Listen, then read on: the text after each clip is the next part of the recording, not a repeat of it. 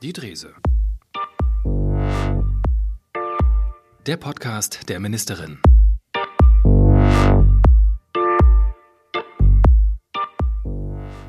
Da sind wir wieder. Guten Tag. Herzlich willkommen bei Die Drese, das Neueste aus dem Ministerium für Soziales, Gesundheit und Sport mit äh, Ministerin äh, Stefanie Drese.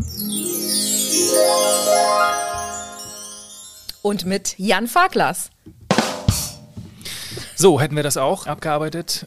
Also wie gesagt, herzlich willkommen in der oder zur verflixten siebten Folge inzwischen. Im, übrigens, wir haben nachgerechnet vorhin im verflixten siebten Amtsjahr. Ne? Ja. Kommt hin, ne?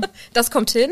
Ich wusste jetzt nicht siebte Folge und siebtes Amtsjahr, dass das miteinander zu, in Verbindung zu bringen ist. Doch, doch. Aber ich bin ja in Rostock geboren und in Rostock ist die Zahl sieben eine ganz besondere. Rostock hatte sieben Stadttore, sieben Kirchenglocken. Es gibt noch immer sieben Türme auf dem Rathaus. Und deswegen würde ich als Rostockerin mal sagen, ist die sieben keine verflixte, sondern eine gute Zahl. Das nehmen wir mal einfach äh, so zur Kenntnis.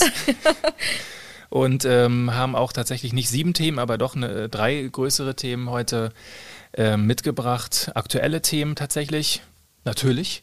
Soll gehen um das Thema Ehrenamt und die Ehrenamtmessen, um Jugend- äh, und Schulsozialarbeit und wir wollen auch sprechen über das Thema Cannabis, was jetzt ja gerade ganz frisch oder noch relativ frisch ähm, raus ist, das Konzept, beziehungsweise die Freigabe oder Teilfreigabe, muss man ja eher sagen. Aber es geht los mit dem ähm, Thema Ehrenamt. Da warst du, da waren wir gerade letzte Woche auf der Ehrenamtskonferenz im wunderschönen Badachhaus in Güstrow. Einmal im Jahr machen die das oder wird das veranstaltet, die äh, Ehrenamtskonferenz. Du hast das Ganze natürlich eröffnet als Ehrenamtsministerin. Da muss ich gleich mal fragen, natürlich. Ja, na klar. schon mal hier bist. ähm, ja, wie, was, was ist aus deiner Sicht der, der, der Sinn oder, oder was, was steckt hinter diesen äh, Ehrenamtskonferenzen? Warum wird das veranstaltet? Warum kommen die Leute da zusammen, die Akteure aus den Bereichen, Akteurinnen? Ja, wir haben ja zum zweiten Mal das Ehrenamtsministerium und die Ehrenamtsstiftung gemeinsam eingeladen zu dieser Ehrenamtskonferenz. Diesmal sind Hauptamtliche zusammengekommen, die Ehrenamtlerinnen und Ehrenamtler im Land auf ganz unterschiedliche Art und Weise unterstützen. Also ob das über Förderung ist, ob das äh, inhaltlich ist mit Fortbildung oder ähnlichem. Und diesmal ging es uns darum, dass die Hauptamtlichen sich eben auch untereinander kennenlernen, sich vernetzen, Best-Practice-Beispiele miteinander austauschen. Und das soll zu einer festen Tradition werden. Beim ersten Mal in 2022, da haben wir uns zunächst einen Überblick verschafft, wen gibt es eigentlich alles im Land, äh, der so Unterstützung als äh, Hauptamt für Ehrenamt anbietet. Und diesmal ging es eben schon äh, ganz konkret darum, was wird wo gefördert, was wird wo unterstützt, wo kann sich ein Verein äh, hinwenden. Und mir und dem ähm, Ehrenamtsministerium ging es auch darum, wir wollen ja bis 2025 eine Ehrenamtsstrategie des Landes erarbeiten, dass wir dort schon mal einen Auftakt hatten mit denjenigen, die eben ganz nah dran sind, an unseren Ehrenamtlerinnen und Ehrenamtlern, uns darüber auszutauschen, was muss in eine solche Strategie rein. Mhm. Und dann ergab sich am Rande auch noch eine schöne ähm, Übergabe. Wir haben einen neuen Partner der Ehrenamtskarte, und zwar die Ernst-Barlach-Stiftung, ähm, der berühmte Expressionist, wer kennt ihn nicht, aus, äh, aus unserem Land. Ähm, und da, ja, es war eine schöne, schöne Aktion. Ne? Ja, also die Ernst-Barlach-Stiftung wird auch Partner der Ehrenamtskarte sein oder ist jetzt Partner der Ehrenamtskarte.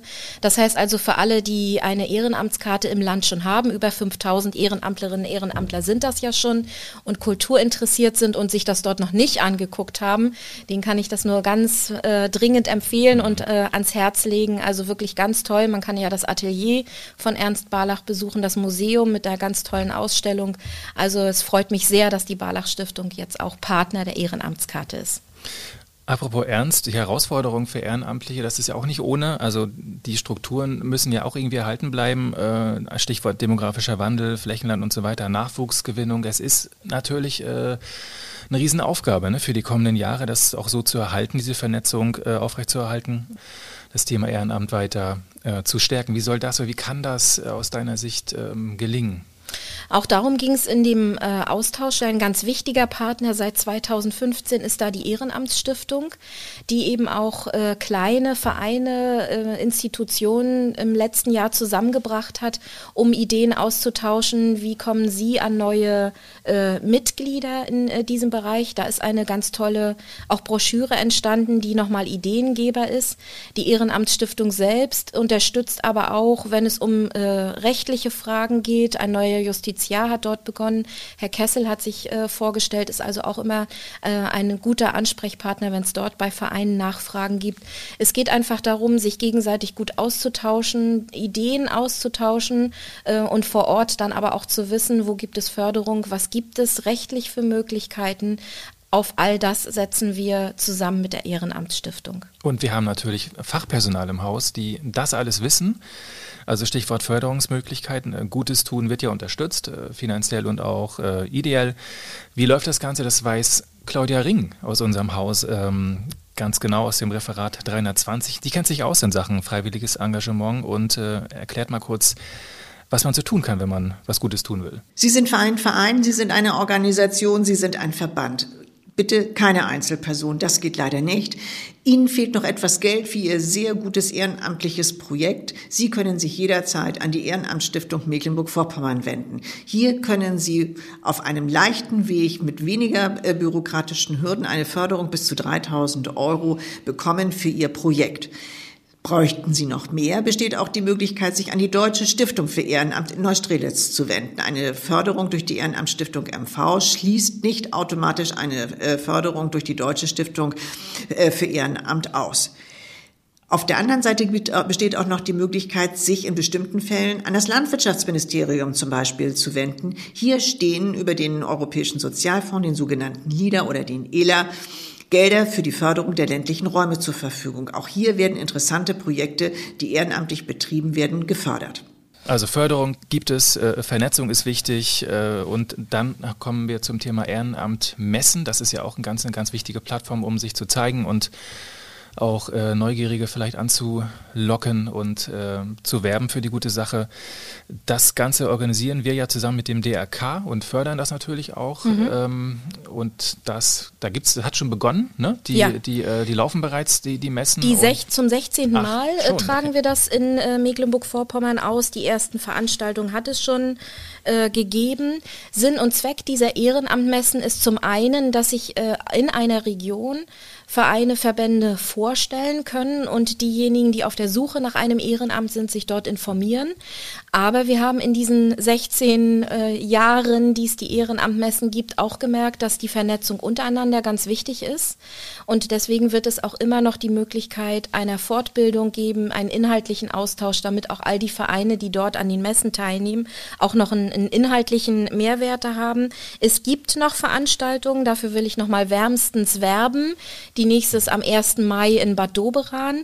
Ist, also Bad Doberan ist immer eine Reise und ein Besuch wert, aber am also morgen schon. Am 1. genau, am 1. Mai ganz besonders, weil dort der Mollilauf stattfindet, ein Volkslauf mhm. und auf dem Markt dann eben die Ehrenamtmesse ist mit vielen Ausstellern aus der Region und weiter geht es dann am 6. Mai in Pasewalk in dem Kulturforum Historisches U. Auch dort können Interessierte sich einfinden, wenn sie noch eine ehrenamtliche Betätigung suchen und am 6. und 7. Mai wird das Ganze in Wismar ähm, auf dem Festplatz im Bürgerpark im Rahmen der Hand Fernsehschau stattfinden. Also noch viele Möglichkeiten, sich zu informieren, aber auch für die Vereine sich zu vernetzen. Das große Finale dann in meiner Heimatstadt. Genau. Ja, wo sonst? Da gehört es hin. ja, ähm, Thema Ehrenamt bringt uns auch zum nächsten Block, denn Ehrenamt gibt es auch äh, beim Thema Jugend natürlich. Und äh, da wollen wir kurz mal sprechen über, über Jugend- und beziehungsweise Schulsozialarbeit, betrifft ja auch unser Haus. Äh, soziale Arbeit an der Schule ähm, ja, ist im Grunde ein, nieder, niedrigschwelliges Angebot, äh, zum Beispiel für Schüler mit, äh, mit Lernproblemen. Äh, Jugendliche müssen dann eben nicht erst irgendwo hingehen zum Amt oder so, sondern können eben dort direkt jemanden aufsuchen, um Hilfe bitten. Äh, das ist ja das Schöne daran, auch, auch so wichtig. Und wir haben ja, gute Neuigkeiten. Du hast gute Neuigkeiten, was das äh, Thema betrifft. Und zwar welche eigentlich? Ja, du hast es angesprochen. Also die Schulsozialarbeit nimmt eine immer wichtige Rolle ein, denn neben dem reinen Lernen in der Schule soll es ja auch darum gehen, dass die Schülerinnen und Schüler äh, ihre Probleme anbringen können, dass sie dort einen Ansprechpartner haben. Das sind häufig die Schulsozialarbeiter mhm. oder nach der Schule am Nachmittag dann die Jugendsozialarbeiter. Dort werden wir in den nächsten sieben Jahren fast 100 Millionen Euro aus europäischen Mitteln und Landesmitteln in die Hand nehmen, um zum einen die Mitarbeiterinnen und Mitarbeiter Mitarbeiter, die dort mit viel Herzblut unterwegs sind, auch ähm, schrittweise mit einem Tariflohn versehen zu können. Das finde ich ganz wichtig bei diesen Fachkräften. Und auf der anderen Seite auch sicherzustellen, dass es äh, dieses Angebot die nächsten sieben Jahre auch ähm, möglichst breit im ganzen Land gibt und auch Schulsozialarbeit und Jugendsozialarbeit gut miteinander arbeitet und vernetzt ist, dass nicht die einen sagen, ich bin nur für die Schule zuständig und mhm. äh, die anderen nur im Jugendclub, sondern das muss natürlich ineinander greifen. Das nächste Thema ist allerdings nur bedingt jugendfrei. ne? Also wir wollen einmal über die Legalisierung von Cannabis sprechen die ja ein bisschen kleiner ausfällt als äh, erwartet oder als ja, viele vielleicht auch gehofft haben, beschränkt sich ja eher so auf den privaten Bereich und auf Vereine. Ähm, Pläne sind ja noch relativ aktuell. Ähm, unser Gesundheitsminister Karl Lauterbach will ja künftig den Kauf und Besitz von Cannabis also erlauben, allerdings stark reglementiert das Ganze. Den freien Verkauf, also den freien Verkauf für Erwachsene, wird es dann erstmal nicht geben, so wie das vielleicht in Kanada ist es ja, äh, glaube ich, so, ne? Da kann man ja in den Laden gehen, Fachgeschäft, sich beraten lassen und dann seinen Joint mitnehmen. Ist hier nicht zu erwarten. Für uns beide, glaube ich, nicht so relevant. Ne? Nee, das wird persönlich? jetzt kein Thema für uns persönlich sein, aber das Stichwort ist, ist jugendfrei. Das finde ich auch ganz wichtig. Es soll auch jugendfrei bleiben. Ja. Ähm, grundsätzlich befürworte ich, dass es eine Legalisierung gibt. Die muss natürlich geregelt werden unter klaren Voraussetzungen und äh, Bedingungen, um eben dem Schwarzmarkt aber auch entgegenzuwirken, ist dieser mhm. Schritt auch aus meiner Sicht nachvollziehbar. Mir geht es darum, dass der Kinder- und Jugendschutz dabei aber ganz besonders beachtet wird, denn es ist eine Droge, die gehört nicht in die Hände von Kindern und Jugendlichen und von daher ist es ganz wichtig, dass äh, dieser Bereich der Prävention, der Gesundheitsrisiken, Aufklärung, dass der eben eine ganz große Rolle da spielt. Umso mehr äh, umso äh, weitere Schritte man zur Legalisierung geht. Wollen wir trotzdem kurz mal in dieses Eckpunkte-Papier reingucken? Wir haben ja die Zeit. Dieses Zwei-Säulen-Modell, das ist ja wirklich komplex ja. ausgefallen. Ja, ist es tatsächlich. Das sind ja diese zwei Säulen. Da ist ja einmal der, der, der private Bereich, also der nicht kommerzielle Eigenanbau äh, mhm. einmal betroffen. Mhm. Also du darfst jetzt, du in deinem Garten könntest jetzt, glaube ich, drei Pflanzen anbauen also ich habe einen niedlichen kleinen Garten, aber habe nicht vor, da hat drei Pflanzen äh, anzubauen. Also darauf verzichte ich auf jeden Fall. Und wenn ich das Papier richtig verstanden habe, kann die Pflanzen dann aber auch nicht mein Nachbar anpflanzen. Ja, ähm, ja, da müssen sicherlich noch viele Fragen geklärt werden, wie man das Ganze äh, kontrolliert und begleitet und äh, so weiter. Aber ähm, das ist der eine Schritt. Der zweite Schritt ist dann ja, das über Vereinsstrukturen äh, zu organisieren und, und mhm. anzubieten. Ähm, das Eckpunktepapier gibt uns schon viele Antworten, aber längst noch nicht alle. Also die Frage der Legalisierung ja. und die Detailfragen müssen natürlich in Berlin noch weiter geklärt werden, beraten werden. Und da gehört dann aber auch der Punkt Prävention und mhm. äh, Schutz der Kinder und Jugendlichen mit rein. Du hast dir die Zeit genommen, ähm, in deiner Gesundheitswoche warst äh, zum Thema Prävention oder Sucht bei LACOST. Mhm. Das ist ja äh, der, die Landeskoordinierungsstelle für Suchtthemen äh, hier in, äh, in Schwerin. Und hast dich da mal umgeschaut und geguckt, wie die arbeiten, was die machen ähm, für, für, zum Thema Sucht. Ist ja eine Info Informationsstelle und auch natürlich eine Beratungsstelle. Und ich war dabei und wir haben ja äh, diese App mal ausprobiert. Ja, also ne? das äh, hat mich wirklich sehr beeindruckt. Das ist ja unsere Ansprechstelle für die Frage äh, Suchtprävention. Und äh, ich wollte mir das einmal angucken. Die sind viel in Schulen unterwegs, auf welche Art und Weise die Informationen dort an die Schülerinnen und Schüler gebracht werden. Und ich bin wirklich beeindruckt von dieser App. Dort wird also in dem Medium, in dem sich die Jugendlichen sowieso aufhalten, nämlich mit dem äh, iPad, mit dem Handy, ähm, der Stoff vermittelt, ohne das belehrend zu machen. Also es, äh, mir ist sehr in Erinnerung geblieben, da wird an einer Stelle dargestellt, wie sich das entwickelt, dass jemand auch wirklich abhängig wird und, und süchtig, ähm, wie, wie, wie man selbst an sich dann Veränderungen feststellt. Und das Ganze ist nicht so belehrend von einem Erwachsenen als, oh, das ist alles so und so und entwickelt sich ganz schlimm, sondern sehr mitfühlend und niedrigschwellig zum mhm. Mitmachen in, auf dieser App dargestellt äh, gewesen. Also es ist wirklich ein, ein, beeindruckender Termin gewesen. Insgesamt muss ich sagen, diese Gesundheitswoche, du hast das eben nur so am Rande erwähnt, ich habe mir eine ganze Woche Zeit genommen, mhm. um wirklich im Land auf unterschiedlichsten Bereichen der Gesundheit ähm, für mich selbst Informationen zu bekommen. Ich bin bei Hausärzten gewesen, ich war in äh, Krankenhäusern, in Laboren unterwegs. Und wie gesagt, ab zum Thema Prävention und, und Sucht äh, mir das vor Ort angeguckt. Und das ist wirklich äh, beeindruckend gewesen, wie toll die Angebote da im Land sind. Jetzt muss es darum gehen, das miteinander zu vernetzen, dass also Klinik und Hausarzt miteinander äh, gut äh, zusammenarbeiten und koordinieren können, sogenannte sektorenübergreifende Zusammenarbeit, dass die Frage Schule und Suchtprävention zusammengehört. Also von daher diese Gesundheitswoche schreit direkt danach, äh, nochmal eine Wiederholung zu bekommen. Es wird ja im Grunde eine Fortsetzung geben im Sommer, deine Sommertour. Da wollen wir natürlich auch den Bereich Gesundheit mit einbauen. Drei Wochen haben wir Zeit ja. für die großen Bereiche, für deine Arbeitsfelder und werden quer durchs Land tingeln ne? und uns umschauen. Mhm. Und das, das ist letztes Jahr schon sehr spannend gewesen und dieses Jahr wird es mindestens genauso. Genau, ja, und wie gesagt, also dieses Präventionsangebot von LACOS für alle Schulen ja. will ich nochmal ausdrücklich empfehlen. Das heißt, dein Leben gehört äh, dir oder volle Pulle Leben auch ohne Alkohol sind wirklich zwei richtig toll ausgearbeitete für ähm, Kinder und Jugendliche zugeschnittene mhm. Programme an Schulen. Was ich auch spannend fand, dass auch juristische Fragen mit angesprochen wurden. Ja, ne? Was darf ja. man, was darf man nicht, ab wann und wo sind die Grenzen und das äh, eben halt sehr äh, jugendtauglich aufbereitet. Naja, da wo sich die Jugendlichen bewegen, eben mit einer ja. App zu arbeiten, das war mhm. wirklich, wirklich gut durchdacht. Gut, gut durchdacht sind auch die Entweder-Oder-Fragen wieder. ja, von dir gut durchdacht, aber von mir ja nicht, denn ich muss sie ja spontan beantworten und weiß wieder nicht, was auf mich zukommt. Tja. Entweder oder.